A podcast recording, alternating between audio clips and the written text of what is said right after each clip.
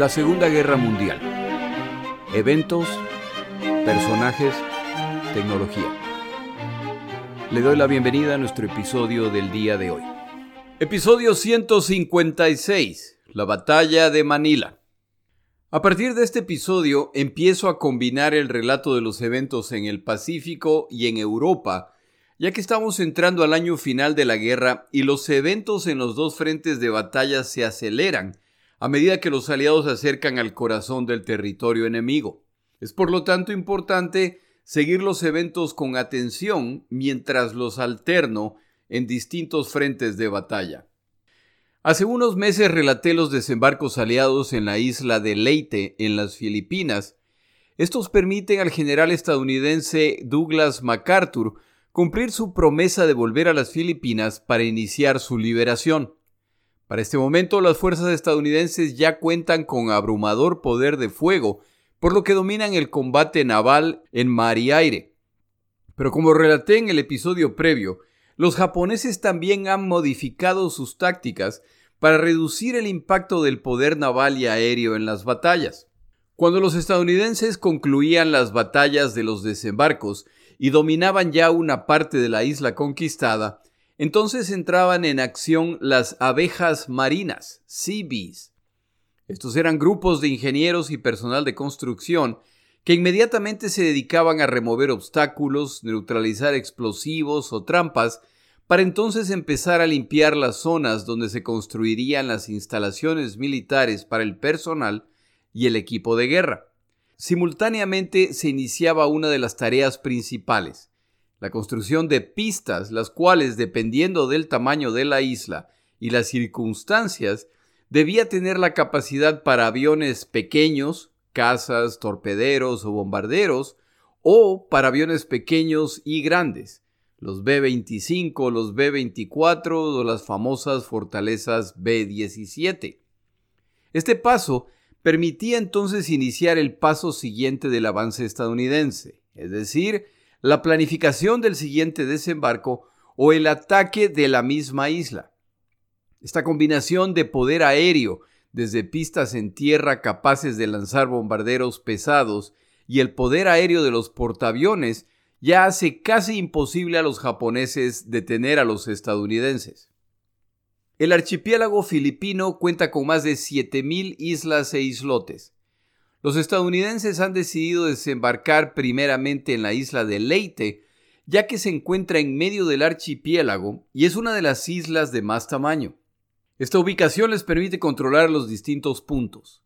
Pero Leyte no es el objetivo principal. Este, sin duda, es la isla de Luzón, donde se encuentra Manila, la capital de las Filipinas así como la mayor parte de la concentración de las fuerzas japonesas.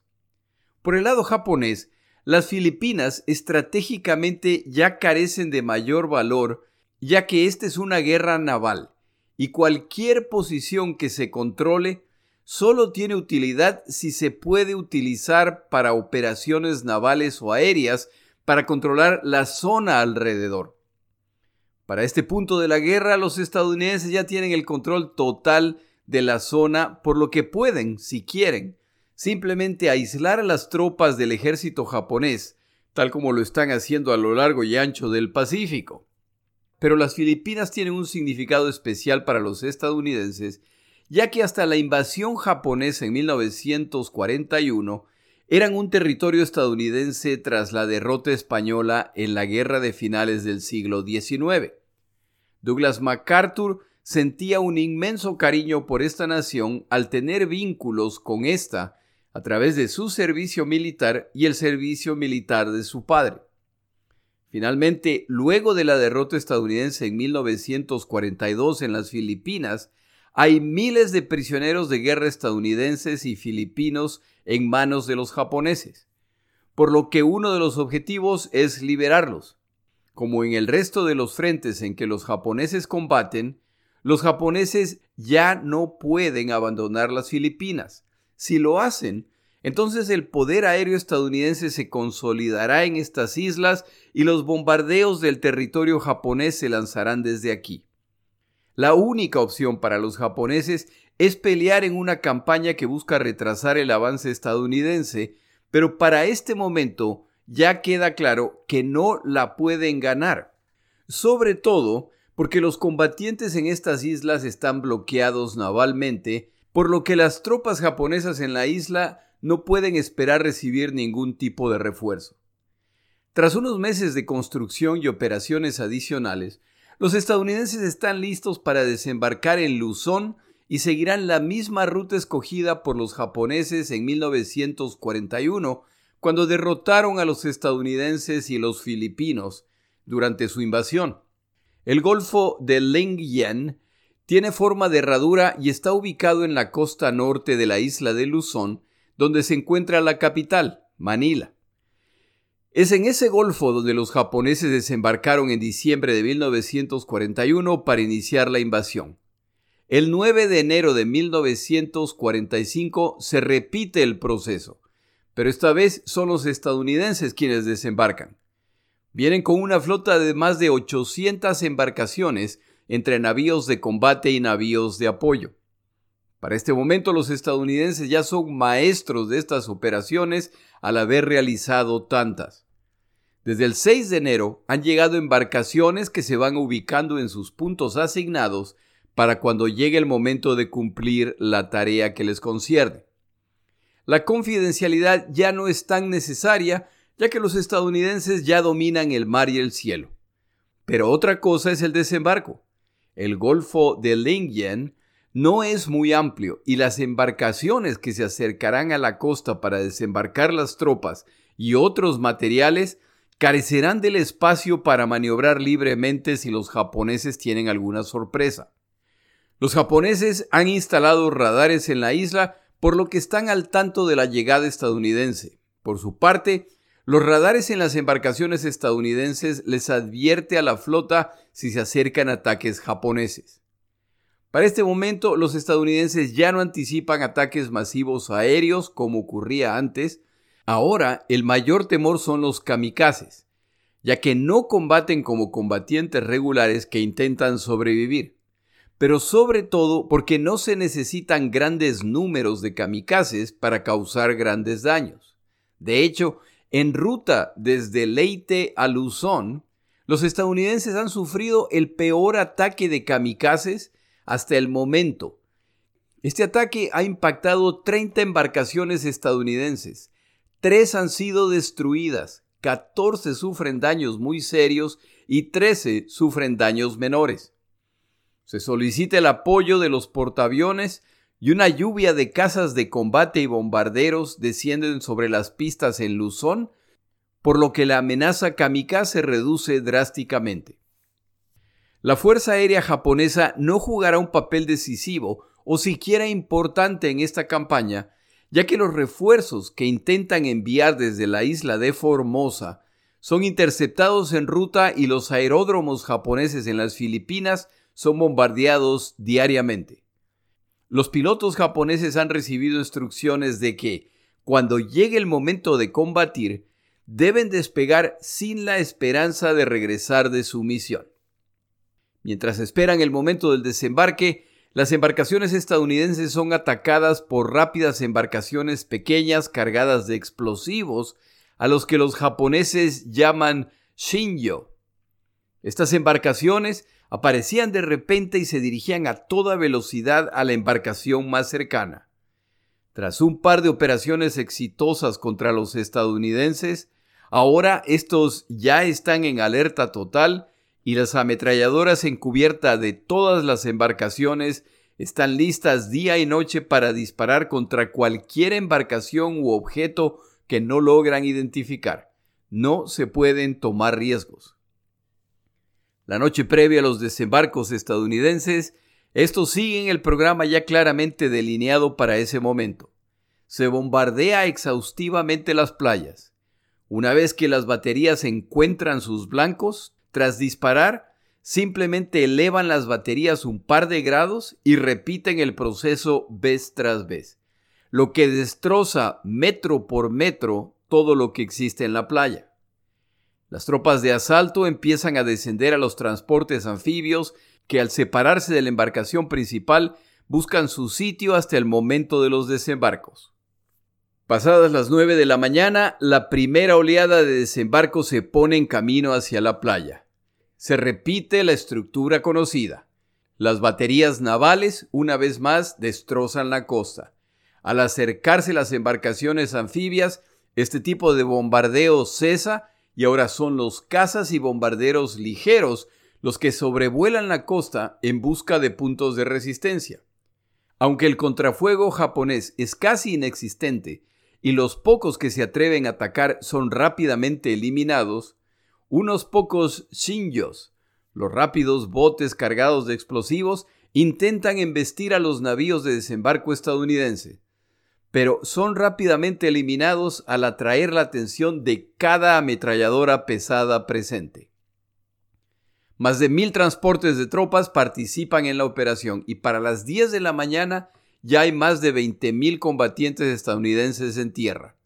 Estos tienen instrucciones detalladas respecto a dónde dirigirse y se adentran en la costa en un frente de 18 kilómetros para asegurar el perímetro. Para el mediodía ya son cerca de 70.000 los desembarcados, más grandes cantidades de equipo, munición, tanques y artillería. La población civil filipina recibe feliz a los estadounidenses ya que la promesa inicial japonesa de que su guerra ha sido para devolver Asia a los asiáticos, ya para 1945 queda claro que fue una mentira para crear su propio imperio. A medida que la situación de la guerra se deteriora, la brutalidad japonesa se ha multiplicado, entre otras razones porque saben que los filipinos están colaborando con los estadounidenses y que añoran su regreso. A medida que poblaciones costeras pasan al control de los estadounidenses, los habitantes alegremente les cuentan dónde se encuentran las posiciones japonesas, dónde han creado puntos de emboscada y dónde se encuentran los puntos débiles japoneses. El general Douglas MacArthur desembarca en Luzón al mediodía. Han preparado una pequeña rampa para que los que llegan desembarquen sin mojarse. MacArthur, al acercarse a la playa, ordena que la embarcación se dirija a un lado de la rampa y camina a la costa con las piernas en el agua de las rodillas para abajo. Los fotógrafos, por supuesto, están listos a tomar fotos de este general que ha cumplido una vez más su promesa. De acuerdo al autor consultado esta semana, en el momento de este desembarco, sobrevuela el grupo un cero japonés lo que hace que los presentes se agachen preocupados, todos excepto MacArthur, quien camina como si nada. Para colmo, el cero que intenta alejarse es derribado para regocijo de todos. La defensa japonesa es desorganizada al presentar distintos niveles de resistencia a las tropas estadounidenses que avanzan. Para el final del día del desembarco, los estadounidenses ya controlan un frente costero de 27 kilómetros mientras avanzan dentro de la isla. La operación ha sido todo un éxito y ha costado muchas menos bajas de las anticipadas. En los días siguientes se lanzan ataques que buscan determinar la fortaleza de las posiciones defensivas japonesas y va quedando claro cuál es su plan. A medida que las fuerzas estadounidenses intentan ingresar a las zonas boscosas de la isla, la resistencia japonesa se incrementa. Se determina además que el comandante japonés Tomoyuki Yamashita ha establecido su cuartel general en la selva, desde donde planea dirigir los combates. Los caminos dentro de la selva están protegidos por nidos de ametralladora, trampas y posiciones muy bien camufladas se ordenan ataques navales y bombardeos, pero queda claro que la única forma de eliminar esas posiciones será una a una utilizando la infantería. Pero el objetivo principal estadounidense no se encuentra en la selva, sino hacia el sur. Los estadounidenses se ponen rumbo a Manila, la capital filipina, sabiendo que su flanco está expuesto a las tropas japonesas que se encuentran en la selva. Confían en que tienen suficientes fuerzas para detener cualquier intento de ataque desde este flanco. Durante el avance hacia Manila encuentran los obstáculos naturales comunes, El más importante de todos, como siempre, son los ríos. Pero los estadounidenses, familiarizados con la geografía filipina, cuentan con el equipo para seguir avanzando. A medida que se acercan a la capital, ven los múltiples pueblos que cuentan con la tradicional estructura española, la iglesia, la plaza principal y el edificio para las autoridades locales. En los alrededores de estas estructuras se extiende la población. Los japoneses siguen enfrentando el problema de pobladores que delatan sus posiciones.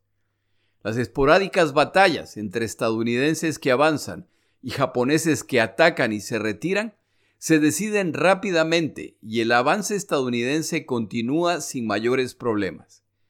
Pero queda claro que las montañas que constituyen el flanco izquierdo de las fuerzas estadounidenses están llenas de combatientes japoneses. Tomamos una pausa en el episodio.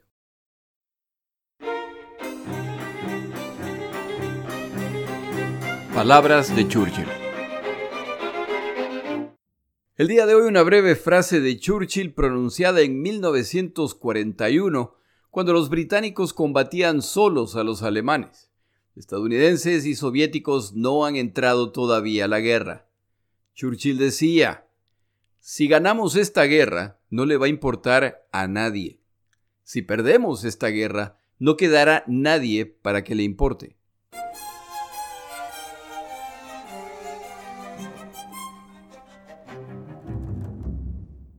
El plan de MacArthur es tomar la base aérea de Clark Field, que los japoneses han rebautizado Mabalacat, para desde ahí utilizar bombarderos pesados para apoyar las operaciones en tierra. El plan de Yamashita es resistir a los estadounidenses, pero esto se muestra complicado ya que cuando se produce el desembarco estadounidense en Leyte, se le ordena que envíe sus fuerzas a esa isla lo que resultó en la captura, destrucción o aislamiento de partes de sus fuerzas, por lo que ahora cuenta con muchos menos combatientes. Y como las Filipinas enfrentan un bloqueo naval completo de parte de los estadounidenses, entonces no pueden esperar recibir refuerzos de ningún tipo. A sus múltiples problemas se suman grupos guerrilleros filipinos que han visto la llegada estadounidense como la oportunidad para vengarse de sus ocupantes, por lo que se siguen produciendo ataques inesperados. Como ya lo mencioné antes, el plan japonés no incluye derrotar a los estadounidenses, pero al menos deben intentar detenerlos y causarles cuantas bajas sean posibles. Luego de las Filipinas, el único objetivo militar restante para los estadounidenses es el territorio japonés. Las Filipinas van a caer, pero Yamashita debe retrasarlo cuanto pueda utilizando los más de 250 mil combatientes con los que cuenta. Se le recomienda a Yamashita que lance un ataque masivo contra los estadounidenses en las planicies, pero él rechaza esa opción. Sería un ataque desesperado en que sus tropas serían masacradas por la artillería y la aviación estadounidense. Sus instrucciones han sido que las alrededor de 70.000 toneladas de vituallas con las que cuentan los japoneses sean retiradas de Manila y se distribuyan en las posiciones en la selva en preparación para los ataques estadounidenses y para una resistencia que debería durar meses o años. Los japoneses anticipan que los estadounidenses intentarán capturar la base de Clark Field y han dispuesto posiciones defensivas alrededor de la misma. Intentan detener a los estadounidenses y pelean fanáticamente. Pero para finales de enero estas posiciones caen y los estadounidenses ahora cuentan con una base desde la cual dirigir operaciones aéreas contra distintos puntos de la isla de Luzón. En su avance, los estadounidenses se aseguran de bloquear las rutas hacia la península de Bataan, para evitar el tipo de combate que enfrentaron ellos cuando se retiraron de Manila. MacArthur sigue moviendo su centro de comando a medida que sus fuerzas avanzan y es normal verlo en su jeep, recorriendo el frente y presionando a sus comandantes para que avancen agresivamente rumbo a la capital. Está convencido de que pueden sorprender a los japoneses. Como los estadounidenses están equipados con todo tipo de armamento y vehículos, las tropas japonesas que han planeado emboscadas en la ruta hacia Manila tienen muy poca oportunidad contra el poder de fuego impresionante que se desata contra ellas al iniciar sus ataques. El nivel de motorización de las fuerzas estadounidenses es tal que la velocidad con que se mueven sus columnas de ataque no tienen precedente, por lo que vez tras vez sorprenden a los japoneses que no los esperan tan pronto. Para el 4 de febrero, las fuerzas de avanzada estadounidenses llegan a Manila y empiezan a rodear la ciudad. Están particularmente interesados en la Universidad de Santo Tomás, ya que están al tanto de que prisioneros de guerra, familias extranjeras y filipinos importantes son prisioneros ahí. Los estadounidenses inician el ataque con tanques para destrozar la verja principal, seguidos por infantería para iniciar los combates. En un evento extrañísimo en esta guerra, el comandante japonés Toshio Hagashi comunica a los estadounidenses que está dispuesto a liberar a la mayor parte de los prisioneros. Los japoneses liberan cerca de 3.000 prisioneros, pero mantienen cautivos a 221. Tras un día de tensiones, se acuerda que los prisioneros serán liberados a cambio de garantías de que los combatientes japoneses podrán retirarse hacia sus líneas fuera de la ciudad. Los prisioneros liberados no desperdician la oportunidad de maltratar verbalmente a los combatientes japoneses. Pero la tensión no escala y el acuerdo es cumplido por los dos bandos sin que se dispare un solo tiro. Los estadounidenses confían que este evento es solo el primero de muchos que permitirá liberar la capital con mínimas pérdidas civiles. Al finalizar el día, el general MacArthur visita las instalaciones de la Universidad Santo Tomás para regocijo de los liberados. Las fuerzas estadounidenses están ingresando por el norte de la capital y ya pueden ver las columnas de humo que ascienden desde distintos puntos de la ciudad. Los japoneses están destruyendo e iniciando fuegos en las zonas comerciales. El flujo de pobladores que escapan hacia el norte se cruza con las tropas estadounidenses que avanzan hacia el sur. No saben qué esperar. Ojalá sea el caso que los japoneses se están retirando de la ciudad. Ese no es el caso. Y al llegar a la Universidad del Lejano Oeste, son recibidos por fuego cruzado desde distintas posiciones la resistencia es tan fuerte que los que avanzan deben retirarse para regresar con refuerzos. Otro grupo de combatientes estadounidenses que avanza empieza a encontrar evidencia de masacres de civiles. En una fábrica de cigarrillos se encuentran los cuerpos de 49 filipinos.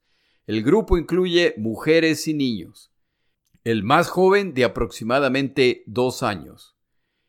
Estos individuos han sido maniatados y sus heridas son causadas por bayonetas o por katanas, las espadas que llevan los oficiales japoneses. En otro edificio cercano encuentran más de 100 civiles que han sido ejecutados de la misma forma. En la ciudad, los japoneses enfrentan problemas similares a los que enfrentan en el campo. De repente, entre la población pacífica aparecen individuos armados que emboscan a los japoneses sabotean su equipo, cortan las líneas de comunicación y los atacan. Pero el mayor impacto de los que resisten a los japoneses es que los civiles filipinos pasan información a los estadounidenses que avanzan respecto a la ubicación de las fuerzas japonesas. Los japoneses, quienes debido a su rígida estructura social no tomaban muy bien comportamientos que ellos veían como falta de respeto, ahora enfrentan el desafío y el desprecio de sus conquistados. Y esto, combinado con las órdenes recibidas de que no deben esperar sobrevivir estos combates, desatan una orgía de sangre y muerte en Manila. Los estadounidenses reciben órdenes de MacArthur de avanzar rápidamente en Manila a fin de evitar más masacres. El avance estadounidense ocurre tal como se lo planea y muchos son liberados a medida que avanzan en la ciudad. Este avance continúa y para inicios de febrero, MacArthur decide declarar la victoria. Su centro de comando emite el siguiente comunicado. Nuestras fuerzas están rápidamente eliminando la resistencia enemiga en Manila. Nuestras columnas de combatientes convergen sobre la ciudad rodeando a los japoneses. Por supuesto los llaman Japs, el apodo que les habían dado. Están rodeando a los Japs. Su destrucción completa es inminente. Al día siguiente, los periódicos alrededor del mundo publican la noticia. Manila ha sido liberada. MacArthur y sus oficiales ya empiezan a planear el desfile de la victoria. Quienes no comparten la algarabía de la noticia son los comandantes estadounidenses en Manila, quienes no tienen la menor idea de a qué se refiere MacArthur. No solo que las fuerzas japonesas no han sido destruidas, sino que no tienen la menor idea de qué tan mal se va a poner esto. El combate urbano es particularmente cruento y lo es mucho más cuando los rivales no tienen problema en perder hasta el último combatiente, lo que los japoneses han demostrado hasta el cansancio en esta guerra. Se desata entonces un mes infernal no solo para los combatientes, sino sobre todo para los civiles. Manila era considerada una de las ciudades más bonitas de Asia, con su combinación de arquitectura tradicional española, sus tradiciones asiáticas y las innovaciones estadounidenses. Contaba con una docena de universidades, entre privadas y católicas. Era además un importante centro financiero y bancario en Asia. El autor consultado esta semana afirma que esa Manila tenía un cierto aire de Madrid o de Sevilla. Las fuerzas estadounidenses ya se acercan al centro cultural y comercial de la ciudad lo que incrementa el humo negro de los incendios y el olor de carne achicharrada. Los japoneses se han atrincherado en los edificios oficiales de la ciudad. La legislatura, el Ministerio de Finanzas, la Oficina Postal Central, el cuartel de policía. Estos edificios, construidos de concreto, hierro y piedra, fueron diseñados para resistir terremotos, por lo que son ideales para resistir a los estadounidenses. El general estadounidense Griswold, a cargo de la ofensiva, viendo el panorama, no ve cómo va a ser posible salvar la ciudad. MacArthur tiene la esperanza de que sí será posible, más aún ahora que ya ha declarado la victoria. A medida que los estadounidenses se acercan al centro de Manila, la cantidad de fuego y el calibre de las armas utilizadas se incrementa. Queda claro que los japoneses no planean abandonar la capital. José Laurel, presidente del gobierno filipino títere implantado por los japoneses, ruega al comandante japonés Yamashita que declare Manila una ciudad abierta, tal como lo hicieron los estadounidenses en 1941. Esto evitará sufrimiento innecesario a los manileños. Yamashita se niega Hacer eso dará una muy mala imagen del poder combativo japonés. De acuerdo al autor consultado esta semana, Ian Toll, en su excelente libro El ocaso de los dioses, Yamashita planeaba realizar una retirada controlada de Manila a fin de retrasar a los estadounidenses. Pero una mezcla de mala comunicación y de celo entre ramas de las Fuerzas Armadas japonesas resulta en que los comandantes en la ciudad decidan defenderla hasta el último combatiente sin retirarse. No sé si la idea que sugiere el autor Toll tiene sentido.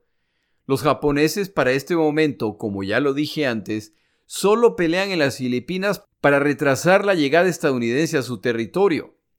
No hay mejor forma de retrasar a estas tropas que el combate urbano en que se debe ir eliminando combatientes cuadra por cuadra y casa por casa. Esto combinado con la negativa a declarar Manila una ciudad abierta, me sugiere que este plan fue deliberado.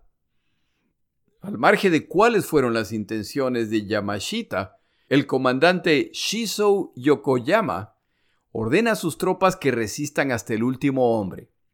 Es hora de vengar a sus camaradas caídos en Guadalcanal y otras islas.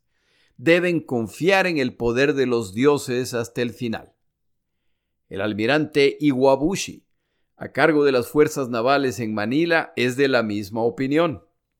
Luego de que sobrevive el hundimiento de su navío, el Kirishima, durante batallas alrededor de Guadalcanal, Iwabashi ve una oportunidad para compensar la vergüenza de haber sobrevivido el hundimiento. Los combates se multiplican y los japoneses muestran su habilidad para preparar posiciones defensivas frente a fuerzas muy superiores a las suyas. Como siempre, cuentan con que el espíritu guerrero japonés prevalecerá contra los decadentes estadounidenses. A medida que se combate, las plantas de generación eléctrica o de purificación de agua de Manila son destruidas debido a los combates o intencionalmente. Se empiezan a producir combates dentro de los edificios al mejor estilo Stalingrado, pero los estadounidenses planean utilizar las armas con las que cuentan. El general estadounidense MacArthur, con una cierta inocencia, no autoriza bombardeos sobre la capital. Se debe buscar preservar Manila. Lo que no hace la Fuerza Aérea, lo hace la artillería. Y los estadounidenses han traído consigo monstruosas piezas de artillería de 155 milímetros, capaces de demoler un edificio con apenas uno o dos obuses. Las ruinas de edificios no son garantía para nadie, ya que son posiciones ideales para establecer nidos de ametralladora, posiciones de mortero o francotiradores escondidos que son muy difíciles de descubrir hasta que empiezan a disparar. El avance estadounidense es metódico a medida que sus bajas se siguen incrementando. Para el 12 de febrero, los estadounidenses han acorralado a un grupo de combatientes japoneses en los edificios principales de la ciudad. Los japoneses los esperan y todo ha sido preparado para resistir. Una vez más, aquí no habrá capitulaciones. Los comandantes estadounidenses enfrentan la disyuntiva de avanzar utilizando infantería y blindados lo que por supuesto traerá bajas, o simplemente destrozar los edificios con artillería. La decisión final es tomar los edificios que se pueda, aislar a otros, pero el resto deberán ser destrozados a través de la artillería. El centro histórico de Manila poco a poco es despedazado. Los japoneses mueven civiles filipinos a las paredes exteriores de los edificios para que actúen como escudos humanos. Pero la Segunda Guerra Mundial es descrita como la guerra total por excelencia por razones válidas, y al final, la presencia de estos civiles no detiene los ataques estadounidenses y la batalla prosigue. En la batalla de Manila van a morir alrededor de 100.000 civiles filipinos. Algunos de los civiles filipinos no mueren como resultado de los combates, son ejecutados por los combatientes japoneses. Todo aquel que sea sospechoso de ser parte de un movimiento guerrillero o que se sospecha colabora con los estadounidenses será ejecutado. El diario de un solo combatiente japonés refleja que él participó en la ejecución de más de mil civiles. Para febrero 13, el almirante Iwabuchi ordena a sus tropas que ejecuten a cuanto civil filipino encuentren sin diferenciar edad o sexo. En su opinión, todos los civiles filipinos se han transformado en guerrilleros. Como están bajos de munición, las instrucciones de Iwabuchi se aclaran. Cada vez que sea posible, los civiles deben ser llevados a edificios o casas que luego serán dinamitadas o se incendiarán para matar a los que se encuentran adentro. Esto eliminará la incómoda tarea de deshacerse de cadáveres y ahorra munición. En otros casos, los cadáveres deben simplemente ser lanzados al río. Esto desata masacres por todos lados, además del pillaje, la tortura, la violación de mujeres y niñas, los abusos y las mutilaciones los japoneses se concentran en la élite filipina, así como en los extranjeros. Entre las víctimas preferidas se encuentran sacerdotes y todo aquel que haya vestido uniforme militar o policial, incluso si han colaborado con los japoneses durante la ocupación. Familias enteras son torturadas, las mujeres y niñas violadas antes de ejecutarlos a todos. Reaparece la siniestra práctica japonesa de mutilar a mujeres que han violado al cortarles los senos. En la Universidad La Salle de repente ingresan 20 soldados japoneses que encuentran un grupo de gente que se ha refugiado ahí. Sin ton ni son empiezan a empalar a individuos con sus bayonetas. Heridos y muertos son apilados en una esquina. Los soldados entonces salen al patio trasero, se emborrachan y más tarde regresan a terminar el trabajo. En el Hospital General los japoneses tienen 7.000 secuestrados. En las noches, soldados japoneses recorren los pasillos en la oscuridad con lámparas en la mano. Fuerzan a las mujeres y a las niñas a mirarlos. Cuando encontraban una que les parece atractiva, la sacan a rastras para ser violada por un número indeterminado de soldados japoneses. Buena parte de ellos están ebrios. Tras terminar la barbarie, la víctima ni siquiera podía contar con sobrevivir.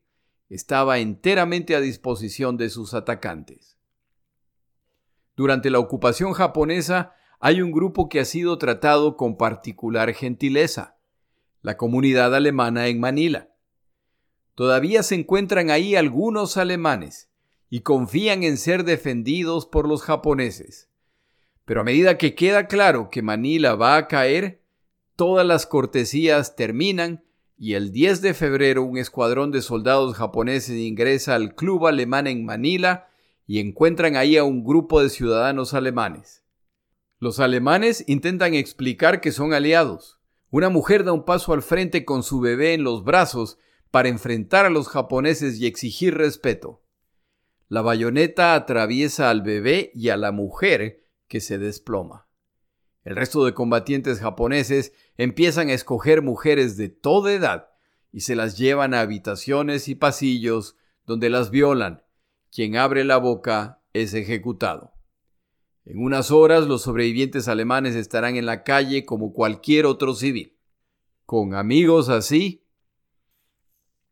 la caída de Manila ya es inevitable, pero no ocurrirá antes de que las fuerzas japonesas den rienda suelta a sus más bajos instintos y traumas firmemente enquistados en la mentalidad militar de esa nación. Los descendientes de dioses están siendo derrotados inapelablemente y sus siervos ahora les muestran abiertamente su desprecio. Estos combatientes saben que no sobrevivirán y planean causar tanto daño puedan antes de morir. La crueldad se multiplica y se pasa de la violación a la mutilación, a la tortura y finalmente a la mutilación de cadáveres. Las fuerzas estadounidenses ya rodean Intramuros, el distrito amurallado de Manila, construido por Miguel López de Legazpi en 1571, que cubre 66 hectáreas este fuerte, escogido por los japoneses, está construido de piedra maciza. Desde aquí se mantendrá la defensa final. Esta fortaleza cuenta con paredes de alrededor de 8 metros de altura y un espesor de hasta 7 metros en algunos lugares, al mejor estilo de los castillos que hasta hoy se puede ver en España y en el resto de Europa. Esta era una edificación única en esta zona del planeta. Además de los japoneses, hay miles de civiles enfermos y desnutridos que los japoneses consideran su garantía de que no serán atacados. A través de altoparlantes, los estadounidenses intentan convencer a los japoneses de que la defensa es inútil. Se lanzan panfletos desde avionetas con la misma exigencia. Los japoneses ponen sacos de arena en las puertas de arco de acceso y ubican ahí sus baterías antitanques en distintos puntos de la estructura periférica, han perforado las paredes para poder movilizar su equipo y atacar desde ahí. El 23 de febrero de 1945, más de una centena de piezas de artillería de 105 y 155 milímetros disparan contra la fortaleza en lo que el autor describe como el bombardeo más intenso en el Pacífico hasta ese momento. Algunas de las baterías se encuentran tan cerca de la edificación que disparan horizontalmente. Tras una hora de bombardeo, las paredes de intramuros han desaparecido y por supuesto hay miles de muertos. No solo debido a la cañoneada estadounidense, sino a que los defensores japoneses dentro de la fortaleza, sabiendo lo que se viene, deciden empezar a ejecutar a los civiles. El almirante Iwabuchi exhorta a sus tropas a combatir hasta la última bala. Si se quedan sin munición, deben utilizar sus granadas. Cuando se acaben las granadas, combatir con sus sables. Si los sables son destruidos, entonces deben atacar a los estadounidenses a mordidas. Ahora ingresa intramuros la infantería estadounidense desde distintos puntos. Los acompañan bulldozers blindados que remueven escombros para el avance de los tanques Sherman. El avance es una mezcla de prisa y pausa, la receta necesaria para el combate urbano. Iwabuchi y su alto mando se suicidan en medio de la confusión reinante. MacArthur finalmente logra ingresar a Manila el 23 de febrero y se dirige al lujoso hotel que solía utilizar como residencia. Solo encuentra escombros. El 27 de febrero, con la presencia de oficiales estadounidenses encabezados por MacArthur, de legisladores filipinos liderados por el presidente Osmeña y de la prensa, el gobierno filipino es restaurado. MacArthur habla brevemente para referirse a la decisión japonesa de no declarar Manila como ciudad abierta como él lo hizo en 1941, lo que ha resultado en una ciudad en ruinas y decenas de miles de muertos. Promete además que la hora del Japón se acerca. Esta vez a nadie se le ocurre hablar de desfiles de triunfo. Manila es simplemente una pila de escombros. Se inicia entonces la tarea de limpiar la ciudad y de recuperar y enterrar los cadáveres que cubren la ciudad entera. Inmediatamente se empieza a trabajar en el puerto de Manila, el cual será necesario para el ataque contra las islas japonesas de Iwo Jima y Okinawa. Pero la campaña en las Filipinas está lejos de terminar. Tal como cuando los japoneses invadieron Luzón en 1941, ahora los estadounidenses tienen frente a sí a la península de Batán, fácil de defender y difícil de atacar. Y al sur de esta, la fortaleza de Corregidor, la cual resistió y retrasó a los japoneses en 1941. Los estadounidenses ahora deben recapturarlas. Antes de finales de febrero, estas tareas se completarán exitosamente utilizando incluso paracaidistas para la carga final contra Corregidor. Desde su fortaleza en la selva, el general Yamashita declara ante la prensa japonesa que la batalla por Luzón simplemente acaba de empezar y que él confía en la victoria japonesa, ya que los americanos todavía no han enfrentado lo mejor de sus fuerzas. Concluye afirmando que la batalla de Luzón va totalmente de acuerdo con sus planes. Y es que Yamashita ha aprendido de los errores de MacArthur cuando desembarcaron los japoneses, por lo que ha distribuido sus fuerzas a lo largo de las zonas montañosas de Luzón. Los combates en esta isla, así como en otras islas del archipiélago, continuarán sin que se vea el fin. Esto podría tomar años. La próxima semana grabo el último episodio relacionado con las Filipinas en que hablamos de una fuerza de combate latinoamericana que participó en esos combates. Me refiero a las Águilas Aztecas. Mi nombre es Jorge Rodríguez. Gracias por acompañarme. Para información adicional respecto a este episodio, las notas de este podcast, que incluyen la narración de este episodio, así como acceso a resúmenes, videos, documentales y materiales adicionales gratuitos disponibles en el Internet, por favor vaya a Amazon y busque el libro La Segunda Guerra Mundial, Eventos, Personajes, Tecnología. Al comprar estas notas me ayuda y me apoya financieramente. Puede encontrar información adicional en mi página web, lasegundagm.com. Muchas gracias.